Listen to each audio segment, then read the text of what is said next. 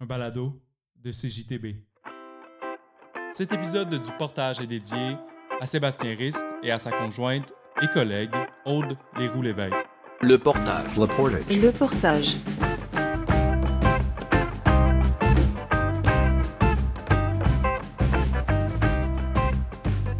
Sébastien et sa conjointe et collègue Aude Léroux-Lévesque partagent une passion du cinéma qui remonte à leur rencontre sur les bancs d'école de l'Université Concordia.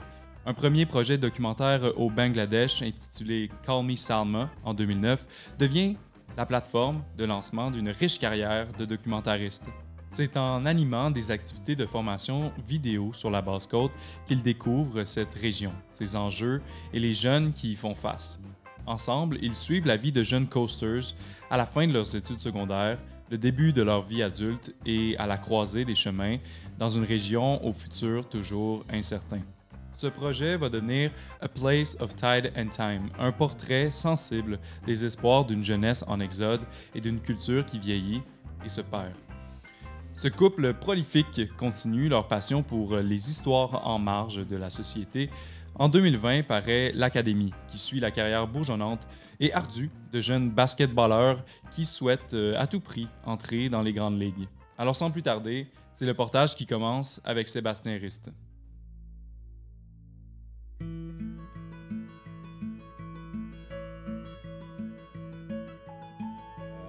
C'est ça, moi puis euh, ben, ma conjointe qui est aussi ma, collègue, là, euh, Aude Léroux-Lévesque, on s'est rencontrés à l'université en communication à, à Concordia. Puis euh, on était les deux euh, dans le volet cinéma. On, on tripait cinéma, production cinéma. Euh, mais je pense qu'on était les deux à la recherche de, faire de la, création cinématographique, mais avec euh, qui amenait quelque chose à la société. Euh, c'est en fait en 2009 quand Aude a fait un, un stage au Bangladesh euh, où euh, ensuite elle a découvert, en tout cas, elle a découvert ce pays-là, puis elle a dit écoute, il y, a, une histoire à faire là, il y a plein de sujets à raconter. Puis on a fait notre premier documentaire au Bangladesh, puis c'est là où on a réalisé ok, c'est tellement. En tout cas, on a tripé sur le documentaire en faisant ça un peu par erreur, parce qu'on on voulait voyager puis découvrir le monde. Puis depuis ce temps-là, on n'a on n'a pas arrêté. On trouve ça valorisant, tripant. euh, euh, voilà, là, c'est un petit résumé de notre raison euh, pourquoi qu'on fait du documentaire, mais on a vraiment, on a toujours dit, on sait jamais si on va faire de la, fiction, mais à date, chaque histoire qu'on veut raconter, ça donne que c'est du documentaire. Sébastien Rist et sa conjointe Aude Léroux-Lévesque traitent d'une multitude de sujets. Ils font du documentaire et je lui ai demandé comment ils arrivaient à trouver leurs différents sujets. Ben, en fait, c'est de, c'est souvent des enjeux ou des histoires qui euh, orbitent autour de nous. Donc, euh, euh, l'histoire, par exemple, avec euh, Chez les Géants, là, la version française de Living with Giants, c'était filmé au Nunavik, mais ça, c'était parce que on avait fait un autre documentaire avec des jeunes Junior Rangers. là. Je sais qu'il y a des Junior Rangers euh, sur la basse côte nord. Puis euh, j'étais comme devenu ami euh, avec un des jeunes de ce groupe-là qui venait du Nunavik. Puis tu sais, on s'était liés en amitié. Puis il avait carrément dit, tu sais, un jour, si tu veux, viens faire un film sur ma vie. Donc ça a un peu commencé comme ça avec Living with Giants. La basse côte nord. euh, c'est une histoire où on était invité à faire des ateliers de, de production vidéo. Puis ça, c'était, je peux pas croire que ça fait si longtemps, là, c'était en 2012. Puis pour nous, c'était la première fois qu'on avait, on, on connaissait pas la basse côte nord. Donc, tu c'est toujours des, des moments où on, on- se fait, on, on rencontre quelqu'un ou euh, dans notre réseau, on entend parler de cette histoire-là. Puis là, on se dit, OK, on est curieux, puis on, s'investit dans, dans cette histoire-là. Donc, euh, c'est de curiosité, mais aussi, ça vient avec, l'histoire vient vers nous aussi. On parle ensuite avec Sébastien de ses débuts avec la basse-côte. Comment il a appris l'existence de ce territoire reculé du Québec et des enjeux auxquels les gens d'ici font face?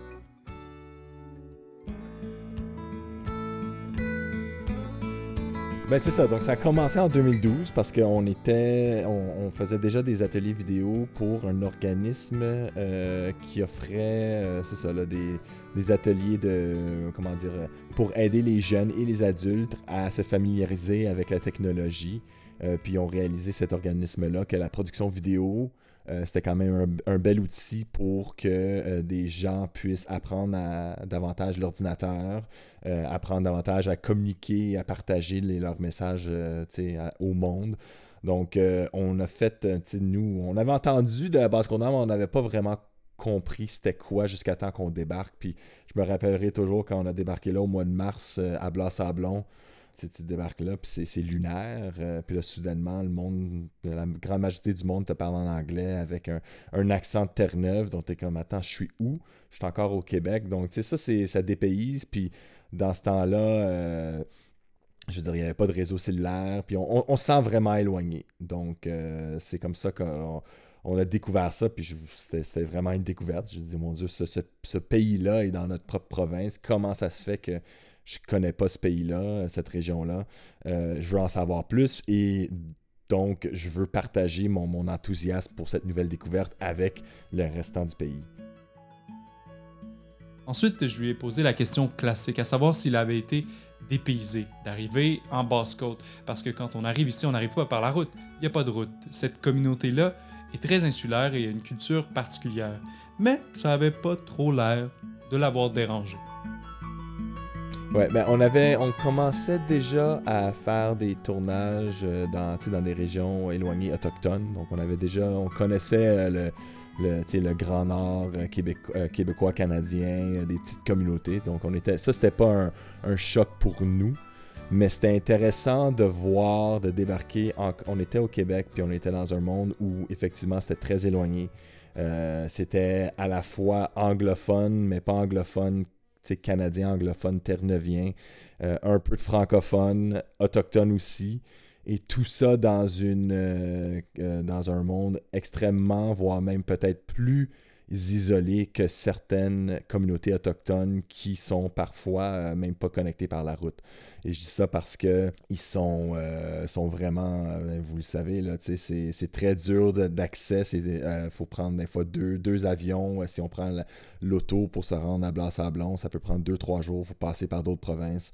Donc ça, c'était cet éloignement culturel et, et social qui nous avait fascinés. Et aussi la solidarité de ces communautés-là. Euh, oui, il y avait des enjeux, mais on semblait, on, sentait qu'il y avait quand même une, grande fierté malgré euh, les enjeux qu'ils avaient dans leur, communauté. Le documentaire de Sébastien Riss, A Place of Tide and Time, traite, oui, de la basse-côte, mais surtout des jeunes et de leur avenir. Et je lui ai demandé d'où venait son intérêt pour la vie des jeunes de la basse-côte.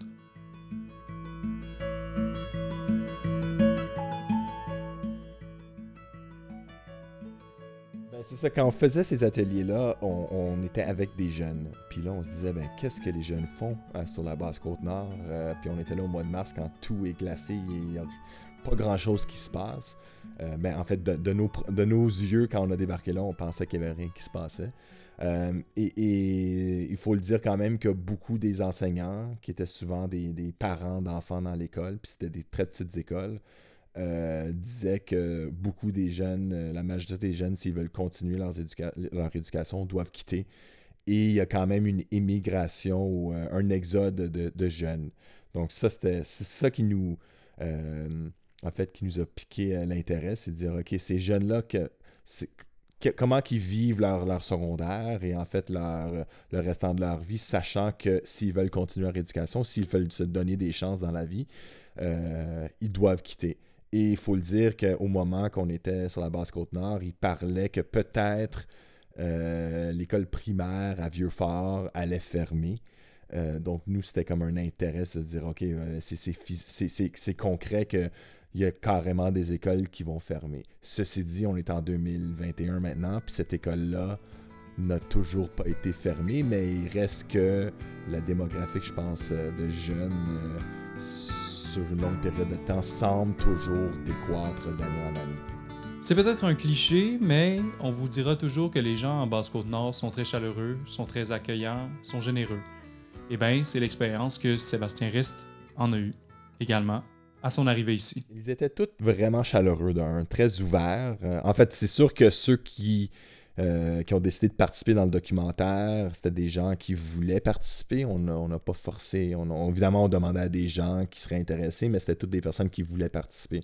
Donc, euh, ils étaient tous fiers de partager une partie de leur vie, puis euh, de tout, fiers et très ouverts de, de, parler de tous les enjeux. Donc, autant fiers de, leur culture, mais aussi ouverts, tu sais, même les jeunes, de parler de la, difficulté de vivre avec des parents qui doivent toujours quitter euh, pour aller trouver de l'emploi à je dis à l'étranger, là, mais pour eux, c'est vraiment ça, de, partir dans le Grand Nord canadien pour travailler ou partir dans l'Ouest canadien pour travailler.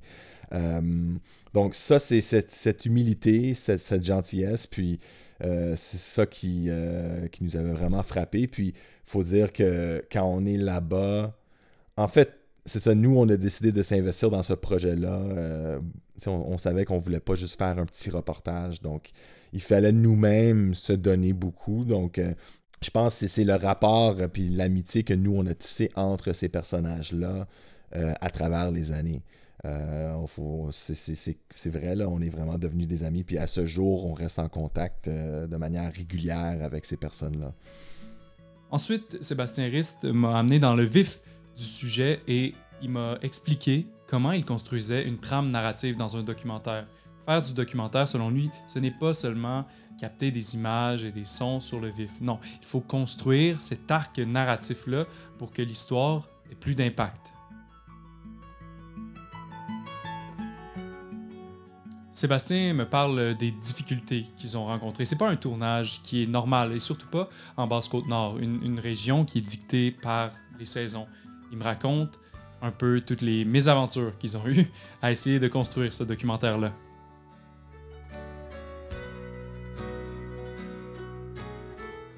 Ouais, ça a été quand même euh, un défi, étonnamment, pour ce projet-là. En fait, il y a toujours un défi en faisant du documentaire pour créer cette trame narrative, mais je me rappelle, on a eu beaucoup de difficultés à écrire euh, des bourses puis des subventions puis à essayer de vendre ça à des télés parce que on disait, on, filme un documentaire où, euh, dans une région où il n'y a pas grand-chose qui se passe. Puis ça, c'est pas vraiment sexy là, pour un télédiffuseur parce que eux, ils veulent de l'action. Donc, il fallait comme trouver. On, scénarise carrément un documentaire. Euh, donc, on se dit, OK, ben, on sait qu'on va avoir. On sait que les jeunes, on veut les suivre à travers une année scolaire. Donc, on sait qu'à la fin du film, ce sera peut-être le, point culminant de l'histoire. Euh, où il y a une graduation. On sait qu'on va vouloir voir euh, les jeunes avec leurs parents. Donc, comment? Donc, on provoque beaucoup de scènes. et on sait qu'on va vouloir voir des pêcheurs. Donc, forcément, il faut qu'on soit là durant une saison de pêche. Euh, donc, on, provoque des scènes, puis évidemment, on, laisse toujours. Euh, on, vit le moment quand on est là en tournage, puis il y a beaucoup des moments qui, s'improvisent aussi, mais on arrive quand même toujours avec un, checklist de, euh, de scènes qu'on doit avoir qui vont un peu devenir le backbone, le squelette, si on peut dire, de, de l'histoire. Ceci dit, je pense qu'on l'a déjà peut-être déjà dit aux médias d'un fois, mais ce projet-là, qu'est-ce qui est intéressant, c'est que l'ordre qu'on a tourné n'est pas nécessairement l'ordre chronologique qui, apparaît dans le documentaire. Donc, on a tourné à l'automne, euh, je ne me rappelle pas quelle année. Donc, on a vu, on a filmé les pêcheurs en premier. Ensuite, on est retourné euh, pour la graduation. Donc, on n'avait pas filmé encore aucune scène d'hiver. Donc, on a filmé la graduation en premier, euh, en deuxième temps. Et par la suite, on est retourné l'hiver et ça, ça donné que Ethan était encore en attente pour quitter. Donc, toutes les scènes hivernales qui sont normalement au milieu du documentaire, ça, c'était les dernières scènes qu'on avait filmées euh, en, réalité. Donc, on voit qu'en documentaire, des fois, il faut, je dirais pas tricher, mais il faut quand même euh, être, euh, en fait, c'est ça, là, filmer qu'est-ce qu'on doit filmer parce qu'il y a les saisons. On voulait vraiment représenter les saisons aussi. et ensuite, la, le placer dans, l'histoire qui devient un montage, qui, qui raconte une histoire qui est à la limite un peu séparé de, de qu'est-ce qui s'est passé en vraie vie. Tout en restant, en, respectant évidemment, euh, ben, c'est ça, leurs vrais enjeux. Autre euh, éternelle contrainte des créateurs de ce monde, eh bien, c'est le merveilleux monde des subventions. Sébastien Risse me parle qu'il s'est lancé dans l'aventure avant même d'avoir les fonds pour réaliser son projet la grosse contrainte, c'est qu'on avait eu un peu d'argent en développement, donc on était parti à l'automne. Puis là, on a. Puis les cycles de subvention puis de bourse, c'est des fois deux fois par année. Euh, et longue histoire courte, on n'avait pas encore débloqué un diffuseur et des fonds pour de la production, mais on savait que la graduation arrivait. On peut, ça, on peut pas attendre. Donc, on est quand même parti. On a pris un risque, on est parti, puis euh, on a, avec aucune, vraiment, on a prêté de l'équipement, on avait, on s'était pas, euh, on avait payé les billets d'avion, puis on avait trouvé un logement vraiment pas cher. Mais on est parti pour tourner ça. Et là, après ça, c'est pour ça qu'on a attendu tellement longtemps pour revenir. Donc l'hiver, euh, l'hiver d'après, pour filmer la scène d'hiver, parce qu'on avait finalement reçu du financement. J'ai ensuite posé la question à Sébastien à savoir quel genre d'image il cherchait à montrer de la basse côte. Euh, c'est une bonne question parce que c'est sûr que c'est tripant d'être sur un bateau de pêche ou être euh, sur un sur une petite île euh, au milieu de, du, fleuve euh, du, du fleuve puis t'as l'air d'être tout seul avec l'environnement puis ton sujet ça c'est toujours le fun c'est ça qu'on aime du documentaire des fois tu te dis ok c'est c'est juste moi la caméra et le sujet et c'est vraiment ça devient vraiment organique puis à ce point-là, souvent, on est déjà très à l'aise avec le sujet, le sujet est très à l'aise avec nous.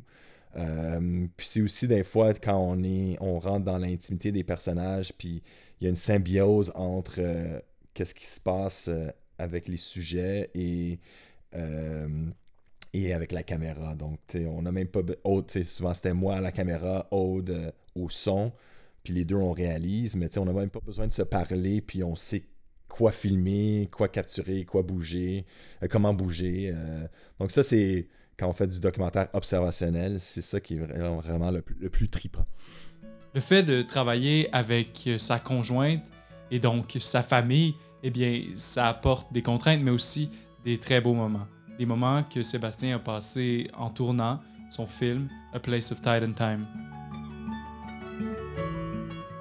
De petits moments. Euh, moi, je, me rappelle le premier, un des premiers tournages qu'on a dû faire, c'était justement avec les pêcheurs, Guy Jones euh, de Blanc-Sablon.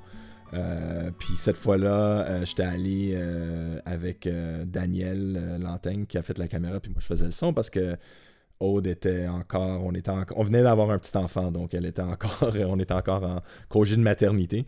Mais je me rappelle que Daniel, rendu dans le bateau, il y avait des, la marée qui arrivait, puis il est devenu vert après une demi-heure parce que filmer et être dans des gros euh, des grosses vagues là, ça c'est tous les, ingrédients pour euh, tomber malade euh, mais peut-être un des meilleurs il y a quand même eu des bons moments où je me rappelle quand la scène où Ethan coupe du bois avec son père euh, ça, c'était au mois de mars, mais il reste que le mois de mars sur la basse côte nord, c'est comme un des plus beaux mois, là, parce qu'il fait quand même 4 degrés, grand soleil, mais t'as tellement de neige. Donc, nous, on était perdus euh, au nord de la rivière Saint-Paul, euh, justement, plein de neige, mais on était tellement bien parce qu'il faisait chaud, puis on était grand soleil, puis en fait, même notre fils était là.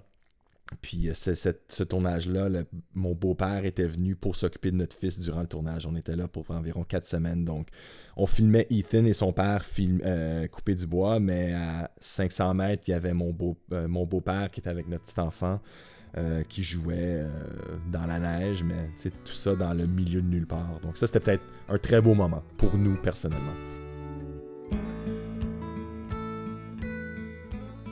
Après toutes ces expériences en Basse-Côte-Nord et le fait d'avoir suivi des jeunes dans leur processus, à la fin du secondaire, je lui ai demandé si ce serait intéressant de revenir sur le territoire de la Basse-Côte-Nord.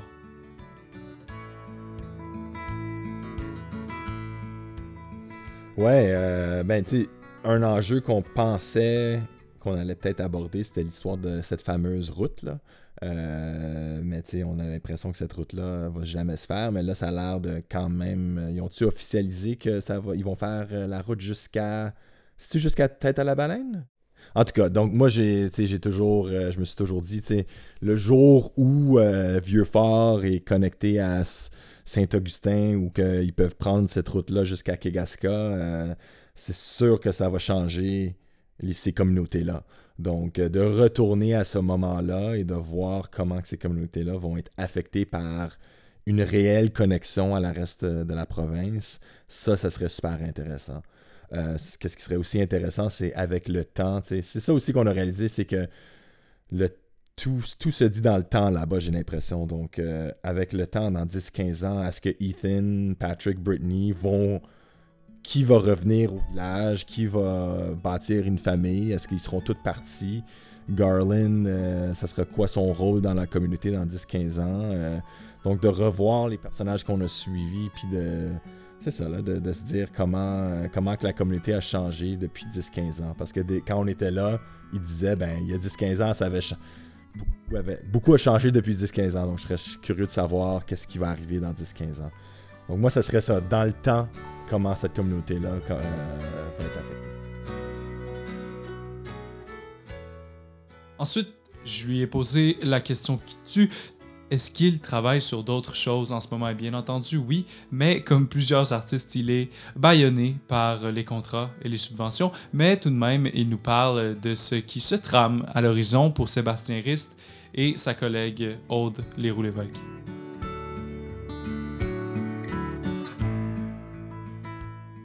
Ouais, ben là, on est sur un projet qu'on peut pas trop discuter, malheureusement, parce qu'il y a beaucoup d'enjeux juridiques là, en cours, mais c'est un projet qui est pas. Euh, on, on, ça reste du documentaire, mais c'est pas du tout euh, comme la euh, Place in Tide and Time. mais ça devrait être terminé d'ici la prochaine année, là, puis j'ai hâte d'en partager. Mais c'est. On réalise que le documentaire, c'est. Il y a plusieurs formes au documentaire. Donc là, on s'est. On est dans autre, une autre structure, une autre façon de réaliser. Euh, mais on a, très bien on a très bien on a hâte de, partager ça. Puis on réalise que c'est ça du, documentaire. C'est on avait fait chez les géants. Après ça on avait fait euh, Place It in Time.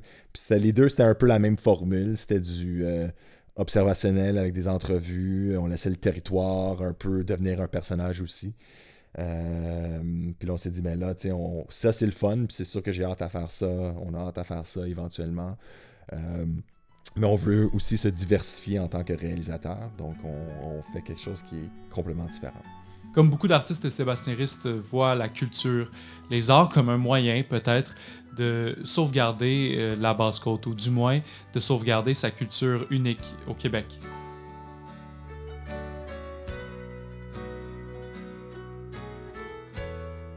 Mais une chose que j'ai remarqué, c'est que quand même leur culture, sont, sont très fiers de leur culture, puis leur culture est assez distincte. Puis euh, peut-être je me base beaucoup sur euh, la culture anglophone, parce qu'elle est ternevienne euh, de, de souche. Là, on pas des anglophones québécois de, Montréal.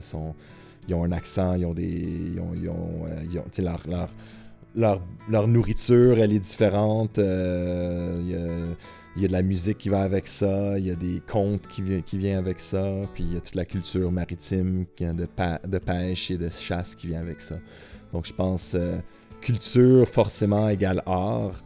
Euh, et si euh, on se demanderait que est-ce que notre province puis le, gouvernement devrait fédéral devrait prendre des mesures pour préserver ça, je dirais oui à 100%. Puis euh, donc, euh, s'ils sont fiers de qui ils sont, ben, il y aura peut-être forcément plus de chances que euh, les gens veulent, veulent rester sur la base conteneur.